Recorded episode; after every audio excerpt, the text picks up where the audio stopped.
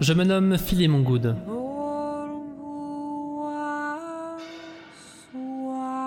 Je suis un type comme on doit rencontrer un peu partout. Enfin, je crois. J'ai la trentaine, les cheveux bruns coupés, plutôt courts, les yeux marrons.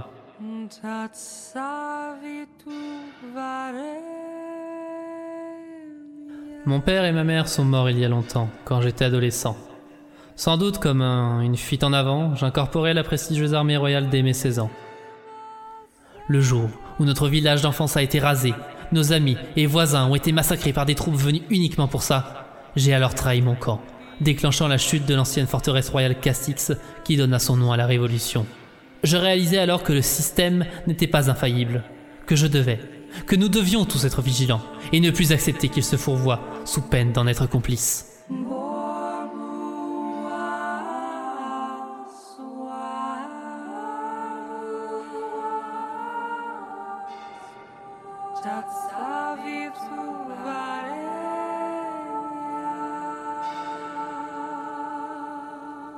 Je pensais laisser ces horreurs derrière moi, en prenant la route de l'Exode et de ses transporteurs. Je supposais qu'un groupe de rebelles fuyant un régime autoritaire ne pouvait que s'entendre, même au prix d'un communautarisme qui posait question.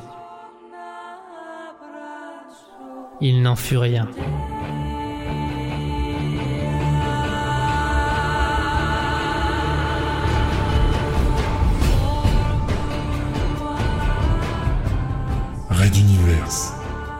La plus grande saga galactique jamais racontée en podcast.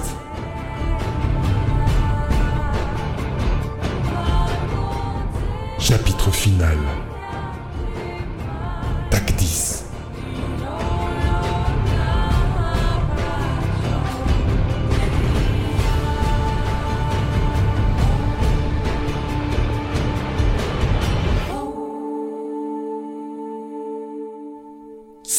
Le samedi 11 janvier 2020.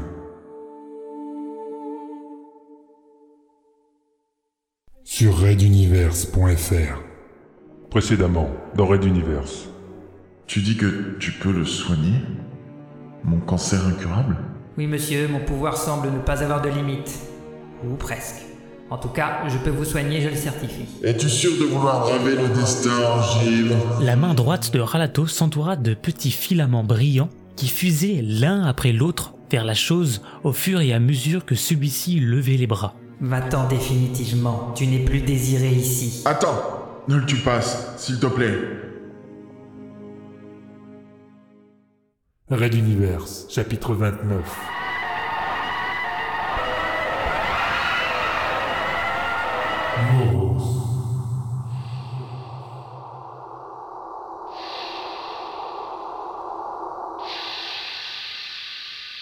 Monsieur, c'est votre cancer, une maladie. Il n'y a pas de clémence pour ce genre de combat-là. Il doit disparaître. Écartez-vous, ce sera bientôt fini. Je, je vois que tes nouveaux pouvoirs t'empêchent d'entendre un ordre pourtant simple. Le chancelier se redressa, maintenant sa poigne sur l'avant-bras de Ralato. Une certitude, une affirmation de soi, propre à la personnalité de celui qui fut le maître des forces mentales, reprenait lentement possession de Pophéus. Le surhomme qui était devenu Ralato ne pouvait ignorer cette transformation soudaine de son chef, qui pleurait encore à chaudes larmes quelques minutes plus tôt. Tu le laisses, est-ce clair Précisa-t-il froidement à son subordonné. Les bras de Ralato s'abaissèrent, se rejoignant dans son dos en position de repos militaire. Sans y réfléchir, le soldat en lui réagissait aux injonctions d'un supérieur, celui-ci en particulier. Méfiant, Pophéus l'examinait encore une poignée de secondes, pensif, jusqu'à ce que l'autre perde son regard dans un horizon imaginaire, la chaîne hiérarchique finalement rétablie. Le chancelier se tourna alors vers la créature qui flottait derrière lui. L'opération de Ralato, même avortée, l'avait profondément marqué. Son maintien en l'air demeurait erratique, instable. Un peu plus de la moitié de sa surface souffrait de lactescence, séchant peu ou prou. Les effluves verts foncés se mouvant en elle semblaient ralentir, virant rouge aux abords des plaques laiteuses. Encore une minute ou deux de ce traitement et elle aurait disparu, flétrie par l'intervention d'une puissance sans égale.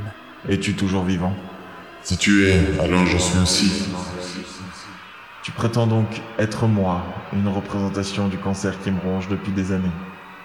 Physiquement, je suis composé de tes cellules, et mon esprit est empli de tes souvenirs. Oui, je suis toi. La logique un peu arrangée de cette affirmation laissa Pophéus songeur avant de reprendre. Pourquoi tout ce théâtre? Pourquoi m'avoir rendu fou? J'ai manqué de me suicider plusieurs fois. Tu, m'as fait manger mon assistante, revivre plusieurs pans de mon existence avec des personnes et des émotions enfouies dans mon passé. Pourquoi?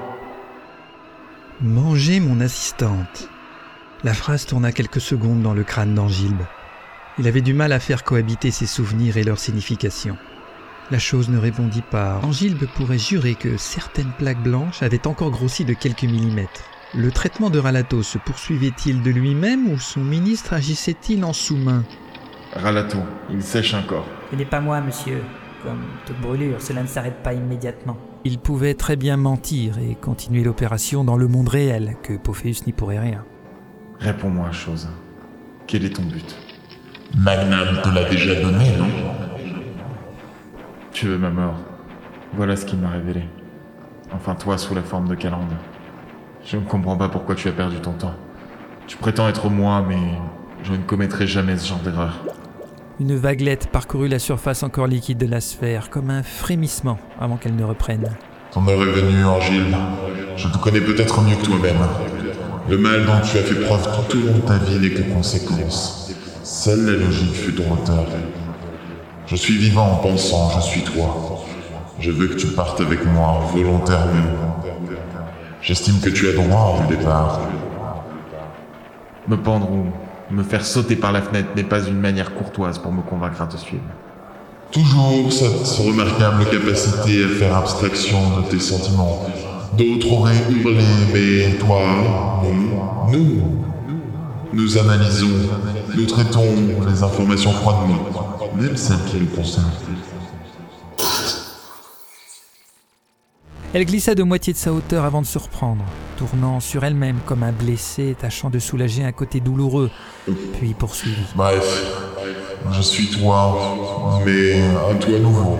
Je ne suis qu'un enfant que l'on garde d'une vie entière, en quelques mois. Nous avons tous deux revécu tes souvenirs. Nous avons tous deux souffert de la torture de ton frère. Joué avec Merlin, pleuré avec McNarney, supplié le magnifique Fabio de me pardonner. Sans préambule, Angilbe s'approcha de la chose au flottement oscillant et tâtonna du bout des doigts une croûte blanche. Ralato réagit, horrifié. Monsieur, non. Reste à ta place. Je n'apprécie pas de me répéter. Tu le sais, je crois. lui répondit le chancelier sans même un regard pour celui venu pourtant le sauver. Il reprit sa conversation avec la créature. Tu prétends avoir découvert qui je suis réellement en te nourrissant de mes souvenirs. Calande n'était pas au courant de tout. Cela ne l'a pas empêché de m'aimer. Mais c'est elle qui m'a éveillé à la pensée autonome. Ce sont vos séances d'introversion, le choc de votre amour, le traumatisme de sa mort qui ont permis mon existence. Ce n'est pas par hasard si je te suis d'abord apparu sous cette rue. Les doigts glissèrent précautionneusement vers le bord de la plaque blanche, sondant la dureté de la plaie, tel un chasseur nordiste tâtant l'épaisseur de la glace sous ses pieds. S'il vous plaît. Tu m'agaceras, Lato. Tu as donc appris certains événements de ma vie, et pendant que tu grossissais, que tu phagocytais mes cellules saines, tu t'éveillais à la conscience. Et toi, tu comprenais le message. Quel message? Cette fois, la chose s'affaissa sur le sol en perdant sa géométrie. Sa surface fut traversée d'ondes multiples qui la déformaient, et de la souffrance irradia à nouveau dans l'esprit des participants. Angile esquissa un mouvement pour s'accroupir, mais se reprit au dernier instant, toisant donc de haut la forme affalée sur le chemin de terre. Elle mourait. Le traitement infligé par Ralato se révélait comme toujours d'une efficacité à toute épreuve, même non aboutie. Dans un soupir, il se retourna vers le ministre qui attendait toujours en position de repos militaire, mais l'expression pour le moins soucieuse. De l'inquiétude J'insiste pour que tu n'interviennes à aucun prix dans la suite. Est-ce clair? Et moi, monsieur, malgré tout le respect que j'ai pour vous, j'insiste pour que vous ne mettiez plus votre vie en danger. Nous avons vraiment besoin de vous pour contrer un grave danger qui plane sur l'humanité. Un danger, hein? Répéta Angilbe, tournant et retournant ce mot plusieurs fois comme pour mieux en saisir le sens pourtant évident.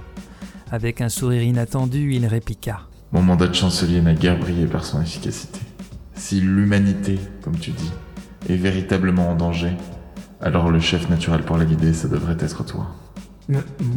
Pardon Moi Aussi incroyable que cela paraisse, l'extraordinaire mental resta ébahi par cette affirmation. Était-ce l'allégation ou son origine qui le perturbait à ce point? Jamais, au grand jamais, le contre-amiral puis chancelier Pophéus n'aurait ne serait-ce qu'évoqué la possibilité de céder sa place à qui que ce soit, fût-il Ralato. Il passait toujours devant les autres. Nous avons œuvré tous deux pour le maintien d'un gouvernement fort sous notre férule. Je vous ai suivi. Fabio et moi vous avons suivi pour rendre cet avenir réalisable. Et maintenant que nous y sommes, maintenant que plus que jamais nos choix sont mis à l'épreuve, vous, vous... Ralato, Ralato Ouli, Le coupe Pophéus d'un ton soudain solennel. je vous nomme officiellement chancelier suprême par intérim, le temps que tu trouves un moyen de supprimer ce qualificatif. Si combat il doit y avoir, je t'ordonne de le mener, sans le poids que je représente dans tes prises de décision. Mais, mais je... Monsieur Bégaya le ministre, si surpris qu'il en perdait sa posture rigide, les bras pendant sur ses flancs. Affichant un sourire plus fataliste qu'amusé, le chancelier poursuivit. Aucun témoin ne pourra jamais confirmer cette passation. Mais qu'importe, je compte sur toi, Ralato. Fidèle Ralato. Pour faire au mieux, aussi longtemps que possible et utiliser tous tes talents pour préserver ce que nous avons si durement œuvré à créer. Mais... Mais... Et vous? Chancelier Pophéus, vous ne devez pas céder à cette maladie. Elle va Elle a vous... déjà gagné, Ralato. Et d'un geste court, il tomba à genoux et plongea ses deux mains jusqu'aux avant-bras dans la matière verte encore remuante. Ralato hurla, se précipitant vers son chef, mais celui-ci lui cria Laisse-moi, laisse-moi. Ne t'en mêle pas. La substance remonta immédiatement le long de ses épaules, puis se propagea rapidement sur son buste et sa tête. Investissant le corps d'Angilbe Pophéus, elle abandonna des morceaux de plaques blanches et dures qui se brisèrent en poussière en percutant le sol. La silhouette entière du chancelier disparaissait maintenant sous une masse mouvante, sorte de gélatine verte parcourue de volutes plus sombres. Ralato assistait médusé à cette absorption, cette Une fusion. corrigea-t-il pour lui-même. Il se retenait d'intervenir, serrant dans ses poings une énergie peut-être capable de renverser le processus. Le chemin de terre commença à frémir, animé par des formes foisonnantes qui le percèrent rapidement. Des pousses de fleurs, herbes, des bosquets, puis des arbres s'élevaient, tandis que la voie serpentante s'étirait soudain de tous les côtés jusqu'à l'infini, se déformant en collines ou vallons.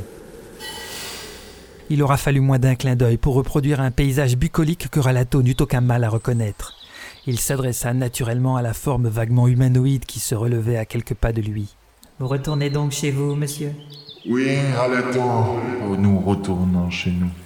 Une nouvelle métastase se déroula devant le mental. Le corps se solidifiait et se scindait en deux entités disjointes, mais dont une branche qui se révéla être deux bras terminés par deux mains jointes resta commune.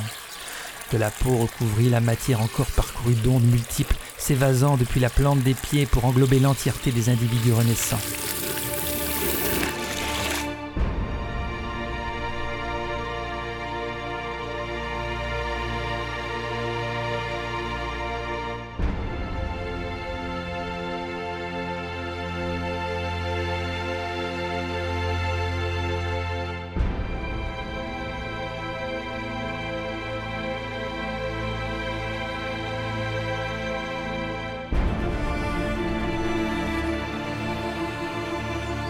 Angilbe Pophéus tenait la main de Calandroré, et s'ils faisaient face à Ralato, leurs regards se perdaient l'un dans l'autre. Un bonheur finalement retrouvé s'épanouissait sur leur visage. Je t'aime, Angilbe. Je t'aime, Calandre. Ils se levèrent l'un contre l'autre, s'embrassant passionnément, deux amants qui se rejoignaient enfin après une trop longue séparation. Ils tombèrent à genoux et se roulèrent rapidement dans l'herbe, se caressant, riant avant de débuter une lente litanie d'amour charnel rythmée par les souffles des respirations soudain plus profondes. Un mouvement près d'un arbre solitaire attira l'attention de Ralato. Magnam 4 s'y tenait, aux côtés de Monsieur R, satisfait d'observer le couple qui s'ébattait dans la prairie. Un peu plus loin, une jeune fille en salopette avec un pinceau tendait sa main libre à un gamin blond à la peau pâle que Ralato reconnut comme son frère encore adolescent. Plusieurs existences de Pophéus se rencontrèrent finalement. Au milieu des hautes herbes, les sons rauques se muèrent en petits cris. Les mouvements devinrent plus prononcés, les saccades plus vives. Ralato soupira doucement, gêné d'assister à cette débauche, mais faisant contre mauvaise fortune bon cœur. J'espère connaître un jour une fin aussi heureuse. Adieu, monsieur. Angilbe Pophéus ne répondit pas, trop occupé par la montée de son plaisir, ou tout simplement déjà mort depuis longtemps.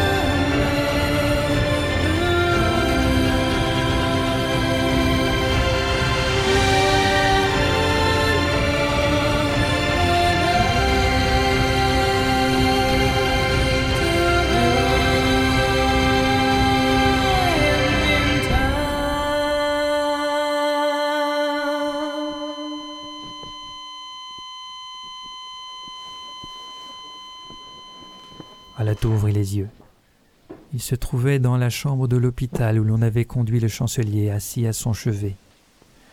Sanglé sur son lit, celui-ci ne bougeait plus. Sa respiration s'était arrêtée. Les paupières fermées sur un visage impassible, où le connaisseur pouvait tout de même y découvrir l'esquisse d'un léger sourire. Monsieur, le chancelier vient de mourir. Je sais. Ce quelque chose qu'il sentit glisser sur sa joue gauche, était-ce une larme? Le ministre observa une nouvelle fois le visage calme de celui qui avait supervisé sa formation chez le professeur Carmack et encadré ses études à l'université mentale. Il l'avait ensuite accompagné plus d'une dizaine d'années jusqu'au sommet des responsabilités. Lentement, il entreprit de défaire les liens, maintenant le corps désormais inerte. Lorsque la dernière sangle tomba, un bras glissa pour pendre sans vie face à Ralato. Celui-ci le remit bien à plat contre le flanc et tira le drap pour recouvrir la tête, puis le borda. Une dernière inspiration, un dernier soupir. Ralato se leva et se tourna vers les gardes. Le chancelier lui avait offert l'humanité en testament. Il lui revenait donc de la protéger. Il comptait bien s'acquitter de cette tâche. Le message psychique qu'il envoya toucha bien plus loin que les manteaux de son organisation. Il fut reçu par presque toute la population de Materwan, ainsi qu'une partie de Maman Lolo, et nul doute qu'il serait très rapidement transmis aux confins de l'univers connu de l'homme. Je suis le chancelier par intérim Ralato Ouli, anciennement ministre de la Sécurité. Une menace sans aucune comparaison plane désormais sur notre existence à tous. Un ennemi approche, il sera bientôt là pour nous anéantir et nous devons toutes et tous le repousser quoi qu'il nous en coûte. J'ordonne à la totalité de la flotte spatiale ainsi qu'à tout vaisseau ayant un quelconque armement de se rendre immédiatement à la passe de Magellan. J'ordonne également à tout humain en âge de combattre de se présenter aux forces de sécurité, quelle que soit son origine ou son statut. Que vous soyez condamné, pirate, mercenaire, assassin, simple aventurier, vous êtes désormais blanchi de toute accusation et devez rejoindre notre ligne de défense au plus vite. Je prends personnellement le commandement pour la bataille à venir et j'accompagne la flotte au large de la passe. Soit l'humanité prouvera qu'elle peut s'unir contre l'adversité, soit elle vivra ses dernières heures. À chacun de faire son choix, moi je combattrai pour la victoire. Bonne chance à tous. S'ensuivirent les images de destruction de la flotte mentale par l'armée noire Nalkewal qui lui était apparue lors de sa rencontre avec les titans. Devant ses manteaux, encore sous le choc du message, Ralato s'éleva du sol alors que la fenêtre se déverrouillait d'elle-même. Il leur adressa ses dernières consignes oralement. Le président du conseil, Wolf, prend désormais en charge la logistique immédiate du déploiement ainsi que les affaires courantes. Toutes les forces mentales sont réquisitionnées, à tous les échelons. Je nous veux tous là-bas pour l'affrontement final. Puis il s'envola au travers de cette journée ensoleillée, rejoignant une navette qui décollait déjà pour le ramener à son croiseur. En son fort intérieur, une litanie lointaine résonnait jusqu'à ses oreilles sur fond d'une sorte de rire peu engageant.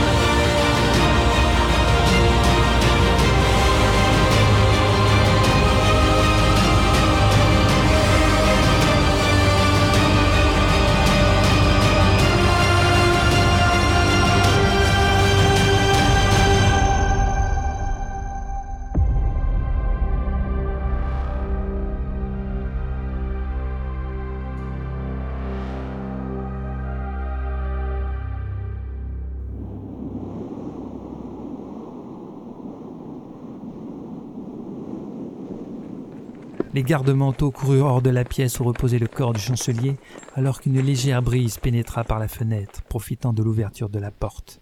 Elle ondula doucement le drap recouvrant le visage impassible de celui qui avait changé l'histoire, autant qu'elle l'avait changé lui. Angilbe Pophéus était enfin délivré de ses tourments.